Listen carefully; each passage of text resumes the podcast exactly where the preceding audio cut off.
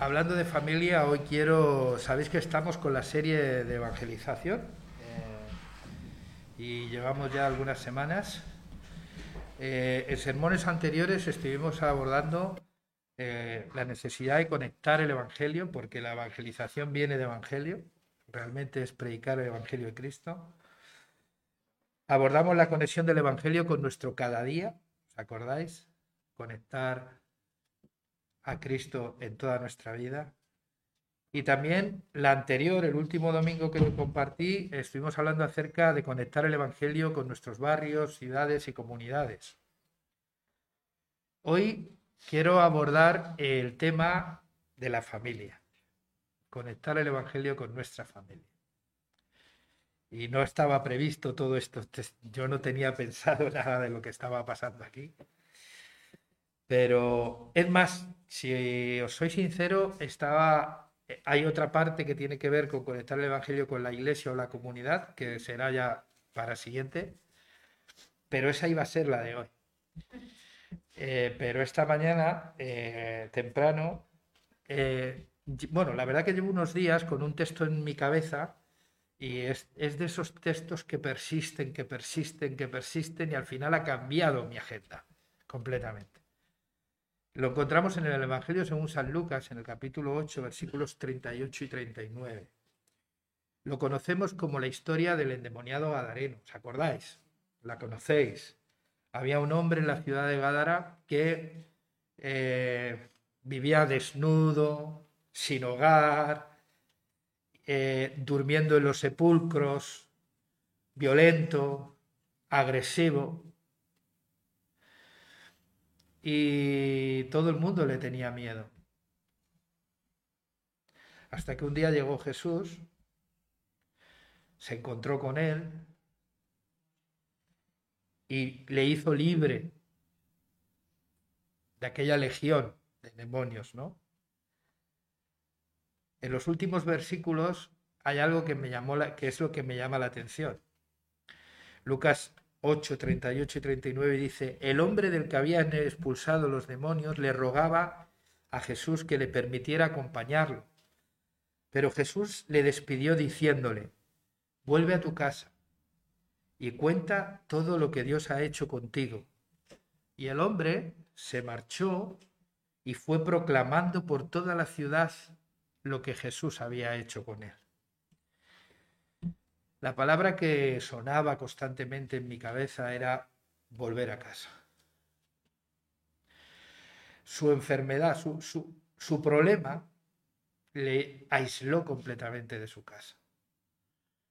Le separó completamente de su casa. Le llevó a una vida que era un auténtico infierno. Y cuando Jesús llega a su vida, y le libera. Ante la insistencia de este hombre agradecido por lo que Jesús había hecho en su vida de déjame ir contigo, todos estaríamos igual seguramente. Quiero acompañarte, no quiero separarme de ti. Recordar que eso era una, una constante en los discípulos de Jesús también. Y Jesús, para sorpresa de muchos de nosotros, le contesta, no, no quiero que estés conmigo. No quiero que te vengas conmigo. Quiero que vuelvas a casa.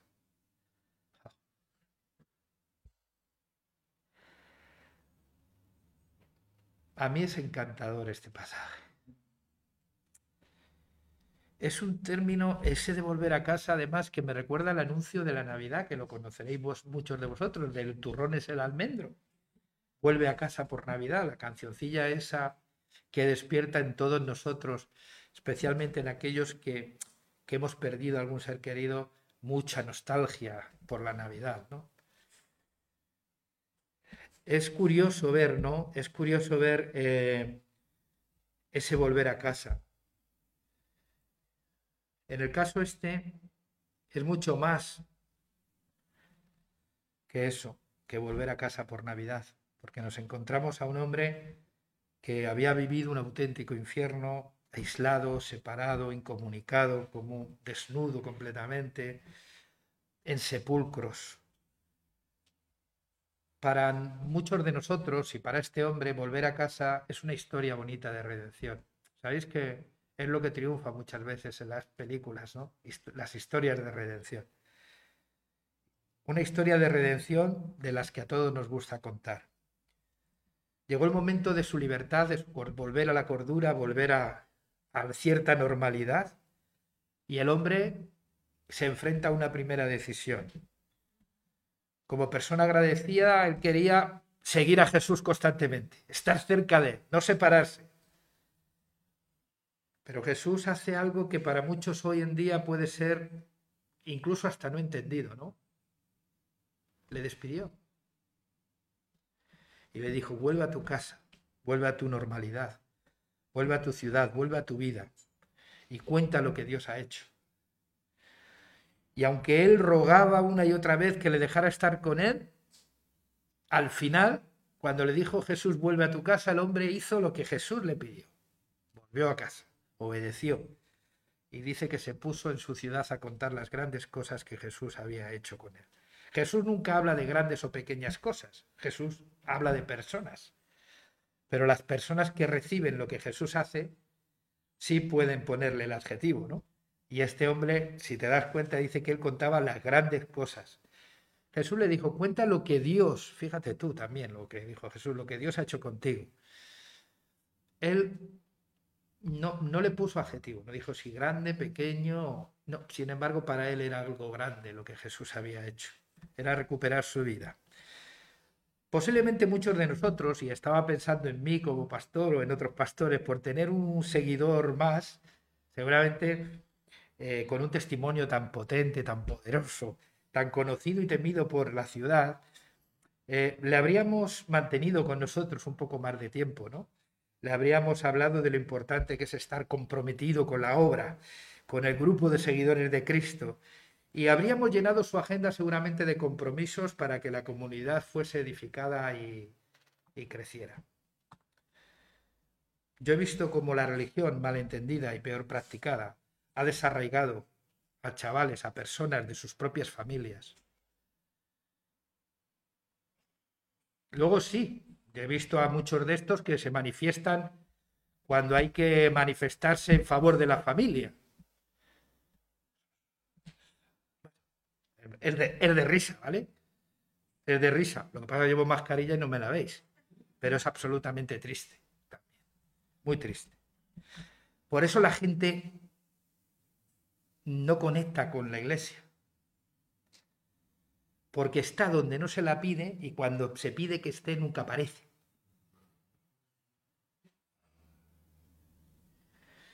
Y a veces cuando aparece está llena de egos. Cuando solo hay alguien que debe de ser visto y glorificado, que es Cristo. Pero yo quiero pensar en la familia, en su familia, en amigos y conocidos, que yo creo que es lo que Jesús pensó.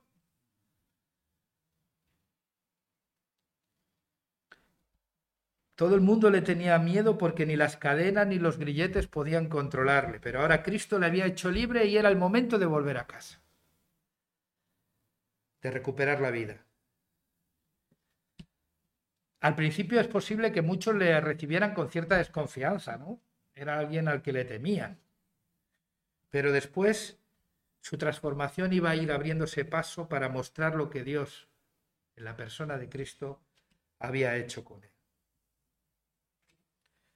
Una familia rota, separada, vuelve a estar junta, unida. No sabemos mucho de él, no sabemos si estaba casado, si tenía hijos, si, si era soltero y vivía solo o vivía con sus padres. Lo que sí sabemos, y Jesús sí lo hizo saber, sí lo puso claro, es que tenía un sitio donde regresar. Un sitio donde volver. Y era un hogar. Qué bonito, ¿verdad? A mí me encanta Jesús. Yo, yo en estas cosas, esa, es, Jesús siendo el Hijo de Dios nunca pidió lealtades así. Por eso me choca, ¿no? Que algunos interpreten que Jesús es un poco caprichoso cuando dice el que no renuncia a padre, madre, que no ama, no me ama a mí más que a padre, madre. Yo siempre he pensado que cuando Jesús dice eso, es que señala realmente cuál es el enemigo de las relaciones familiares y sociales y entre personas. El amor propio, el amor nuestro. Por eso quiere que, nos, que, le amemos más a Él. Porque cuando nos amamos nosotros más que a Él, es muy posible que no sepamos amar a nadie. Es muy posible, ¿eh? Porque hay gente que sabe hacer poemas incluso de amor y luego son los maltratadores. Entonces, quiero decir, todo es hasta que te tocan tu amor, eso que llamamos amor propio, que es una forma insana de amar porque estás tú por encima de todos los demás. Pero Jesús en este sentido hace que vuelva, es una historia bonita de redención. Redención de la familia, ¿no? Imagínate la familia transformada por esta vida transformada, ¿no? Mira, la Biblia está llena de escenas familiares, llena de historias de familias, por cierto, con luces y sombras en la vida doméstica. Historias que yo entiendo que planteándonos escenarios de familias a veces muy desestructuradas, lo que está claro es que la Biblia no busca presentarnos la familia ejemplar y perfecta. Algunos se enfadarán porque diga esto, pero yo es que lo creo así. ¿Eh? Más bien todo lo contrario, aborda el tema con honestidad, con absoluta honestidad. Aborda el tema familiar con sus luces y sus sombras, con los celos entre hermanos que quieren ganar la primogenitura, o esa competencia envidiosa y codiciosa de querer ser el mejor que te lleva a matar a tu hermano. ¿no? En fin, hay un montón de escenarios en la Biblia. Ese padre maravilloso que tiene dos hijos, cada cual peor. Uno se fue de casa, pero el que se quedó no era ninguna joya, porque no, estaba, no disfrutaba nada del padre. Se quería tanto a sí mismo y creía que merecía tanto que se olvidaba de que realmente el gran benefactor de esa familia era el padre. Pero habla, con, cierta, con cierta honestidad. No todos son afirmaciones conocidas, proclamadas y usadas a veces con exceso y fuera de contexto muchas veces, como la que esa proclamación de Josué, yo y mi casa serviremos al Señor. ¿eh? Eso es lo que nos mola a nosotros, ¿no? O lo que le dijo Pablo al carcelero de Filipos, Cree en Jesús el Señor y serás salvo tú y toda tu casa. En el caso que nos ocupa, podríamos decir que es una historia de redención que afecta al bienestar de una familia.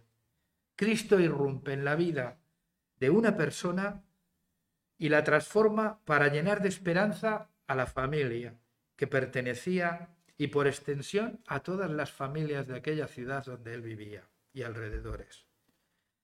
Hoy la familia tiene un protagonismo inusual en la vida pública, con sus defensores y sus detractores. Y a veces no sé si quién, es, quién es peor.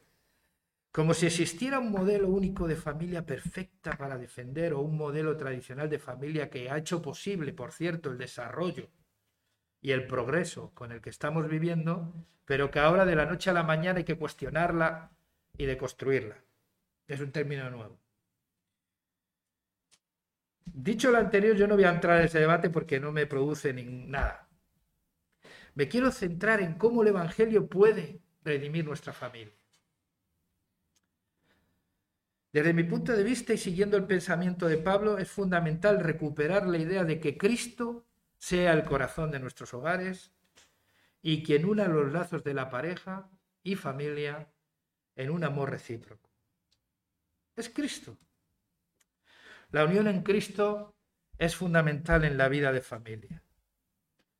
Se hace necesario evangelizar a nuestras familias. Evangelizarlos como familias. Se hace necesario desarrollar una cultura del Evangelio en el seno de la familia, que no trata sola y simplemente de seguir al pie de la letra ciertas prácticas y liturgias, sino que se inspira en el seguimiento diario de Cristo, en el acompañamiento, en el compañerismo, en la comunión. Comunión y acompañamiento, compañerismo, habla de tiempo, habla de diálogo, de conversación, de escucha activa, de muestras de afecto, de muestras de interés. Lo que muchos denominan a veces el Evangelio sin palabras,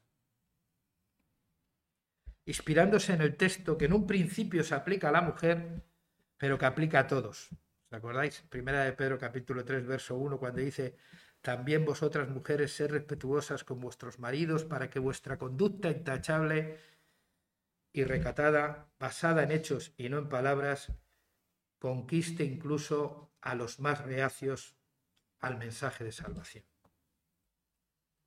Y usando como argumento, usando la razón como argumento, y la ejemplaridad y la buena conciencia como medio de defensa ante quieren calumniarnos. Eso es lo que decía el apóstol Pedro también cuando dice, glorificad a Dios en vuestros corazones, a Cristo en vuestros corazones, estando dispuestos en todo momento a dar razón de vuestra esperanza a cualquiera que os pueda, que os pida explicaciones. Pero eso sí, hacedlo con dulzura, con respeto, como quien tiene limpia la conciencia, para que quienes critican vuestra buena conducta queden avergonzados de sus calumnias. Las familias hoy viven sometidas a, mucha presión. Tienen un grado de presión insoportable. las dificultades económicas, los horarios del trabajo, la falta de prolongación, la, falta, la prolongación de los horarios hace que tengamos menos tiempo para compartir con la familia los modelos basados en jerarquías estúpidas del aquí quien manda que se imponen en la iglesia. Donde hay un grupo humano se impone aquí quien manda. Por eso he empezado diciendo que aquí el que manda es Cristo. y si manda Cristo, todos nos sentimos protegidos. La longevidad incluso hace que muchos miembros de la familia al final tengan que ser atendidos al final de sus vidas y eso es otra carga también para la familia. Las presiones morales que incluyen esa ética liberal de la realización personal, que crea un entorno que perjudica a la familia y no solo a la familia, sino a cualquier proyecto colectivo, incluyendo lo que llamamos el bien común. No deja de ser al final tanto autodeterminación del yo y tanto énfasis en el individualismo hace que al final lo colectivo quede al margen. Que el bien común sea de lo que todo el mundo habla, pero que nadie hace nada por, por, por, que el bien sea común. Eh, y eso es un problema para todos, para la familia también y para la sociedad. Por eso digo que el modelo de Cristo sigue inspirando, eh, sigue inspirando la vida de aquellos que, se reconocen como sus seguidores. Fijaros, una familia con una cultura del Evangelio, que es el pensamiento de Cristo. ¿Vale? Vamos a leer Filipenses 2 del 1 al 11. Para mí es es, es, la caña. O sea, para mí este pasaje es... Es como un resumen de todo lo que es el Evangelio, ¿no?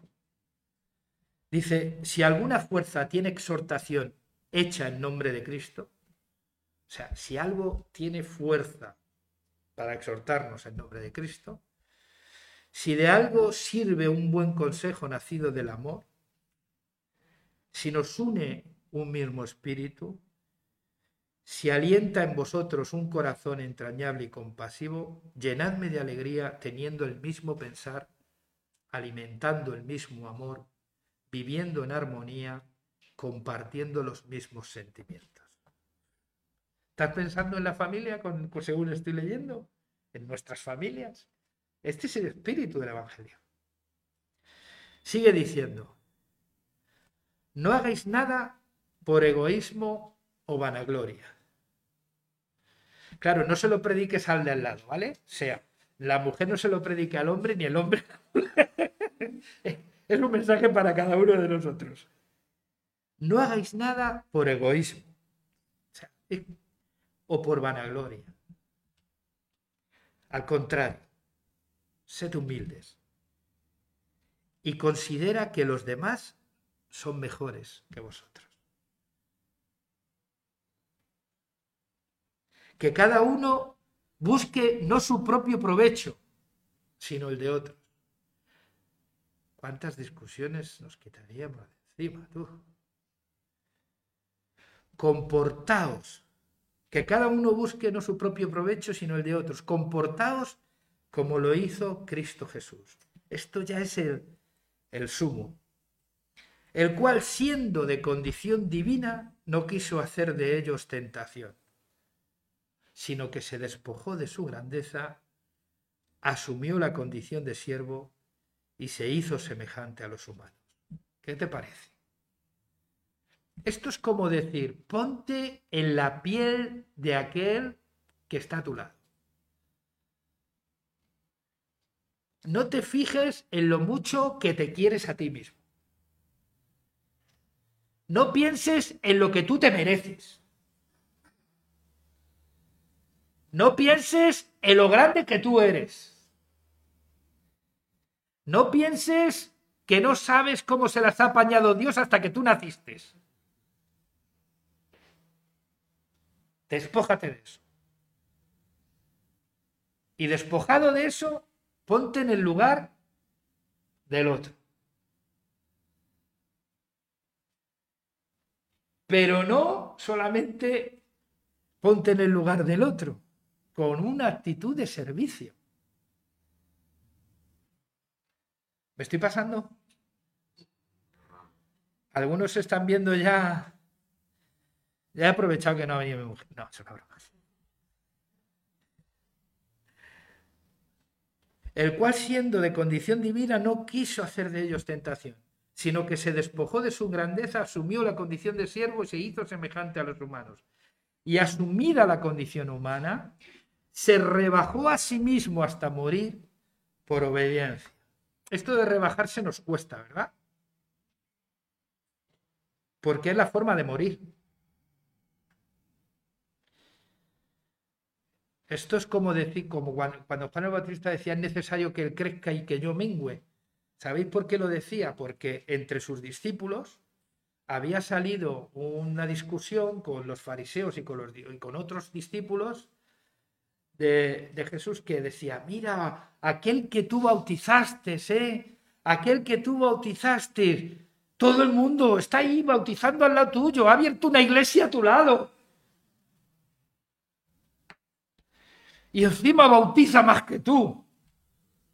Todo el mundo se va con él. Ya la gente no le, da igual quién eres tú, el profeta, y que vistes de forma rara, y que come solo langosta y miel silvestre, ya les da igual. Ahora todos se van con él. Y Juan el Bautista dice, es necesario que él siga creciendo y que yo vaya menguando. Esto me enseña en la vida que cuando uno ha nacido para servir, su clima es cuando dejan de depender de él. O sea, la alegría de un servidor es que la gente no dependa de él. Ahora, la alegría de un líder de estos modernos de hoy es que cada vez la gente dependa más de él. Porque es la manera que tiene de sacarte los cuartos, de entrar en tu casa, de meterse en tu vida y de manipularte. Un verdadero siervo lo que hace es estar en un segundo plano porque servimos a Cristo, pero no es el tema de hoy. ¿Qué os parece? Ese es el tema. El tema es que el Evangelio, esa cultura del Evangelio, que es lo que hemos estado leyendo, tiene que respirarse en casa. es verdad que el domingo que viene hablaremos que si se respira en casa y no se respira en la iglesia, mal. Porque lo hemos vivido también. Y yo no, yo entiendo, fijaos, como, algo tan bueno como la iglesia puede convertirse en algo tan malo. Y todo es porque no hay una cultura del Evangelio. Que la gente no piensa como Cristo pensó. Y es muy fácil decir, claro, que yo no soy Cristo. Ya lo sé, si, no, si me he dado cuenta en minuto uno. Y tú te das cuenta que yo tampoco soy Cristo. Pero Cristo siempre es la mejor opción para todos nosotros.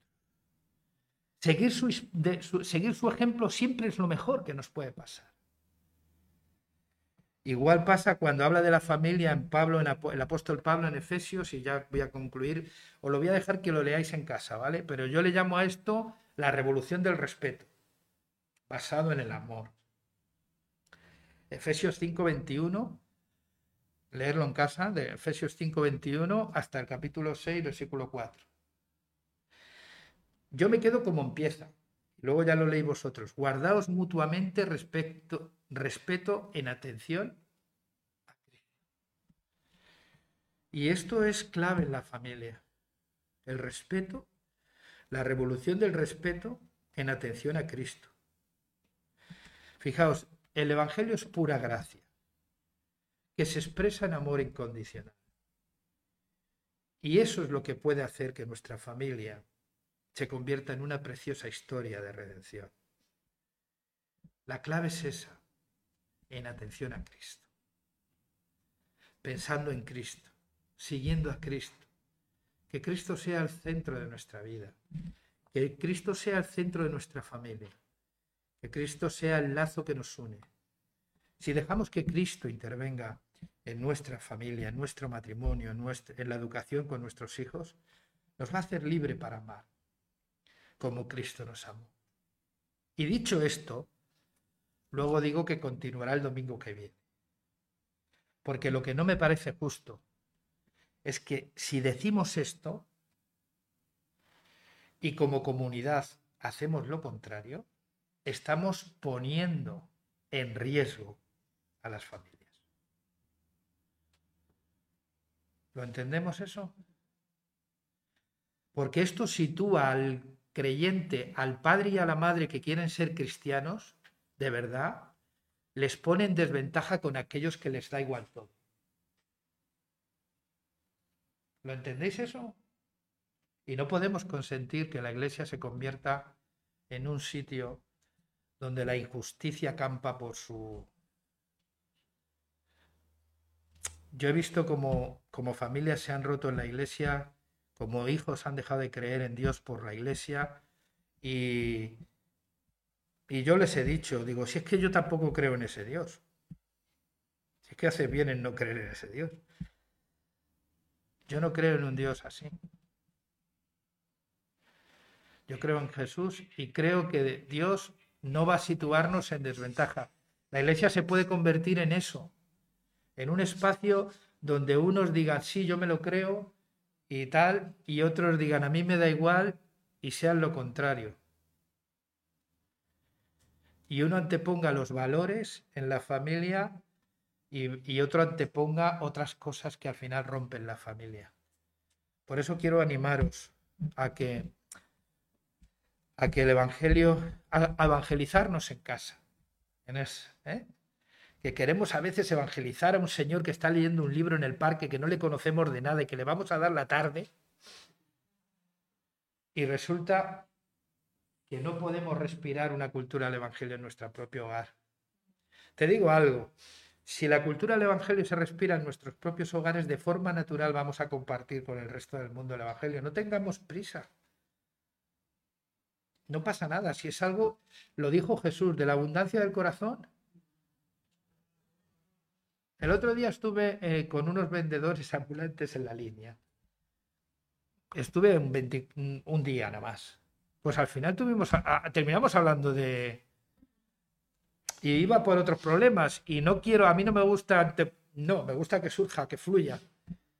No pasa nada, si Dios nos da la oportunidad, no tengamos, no tengamos prisa, una prisa que, que, nos convierta al final Tengamos prisa porque el Evangelio forme parte de nuestra forma de pensar y de conducir y de vivir en nuestras familias.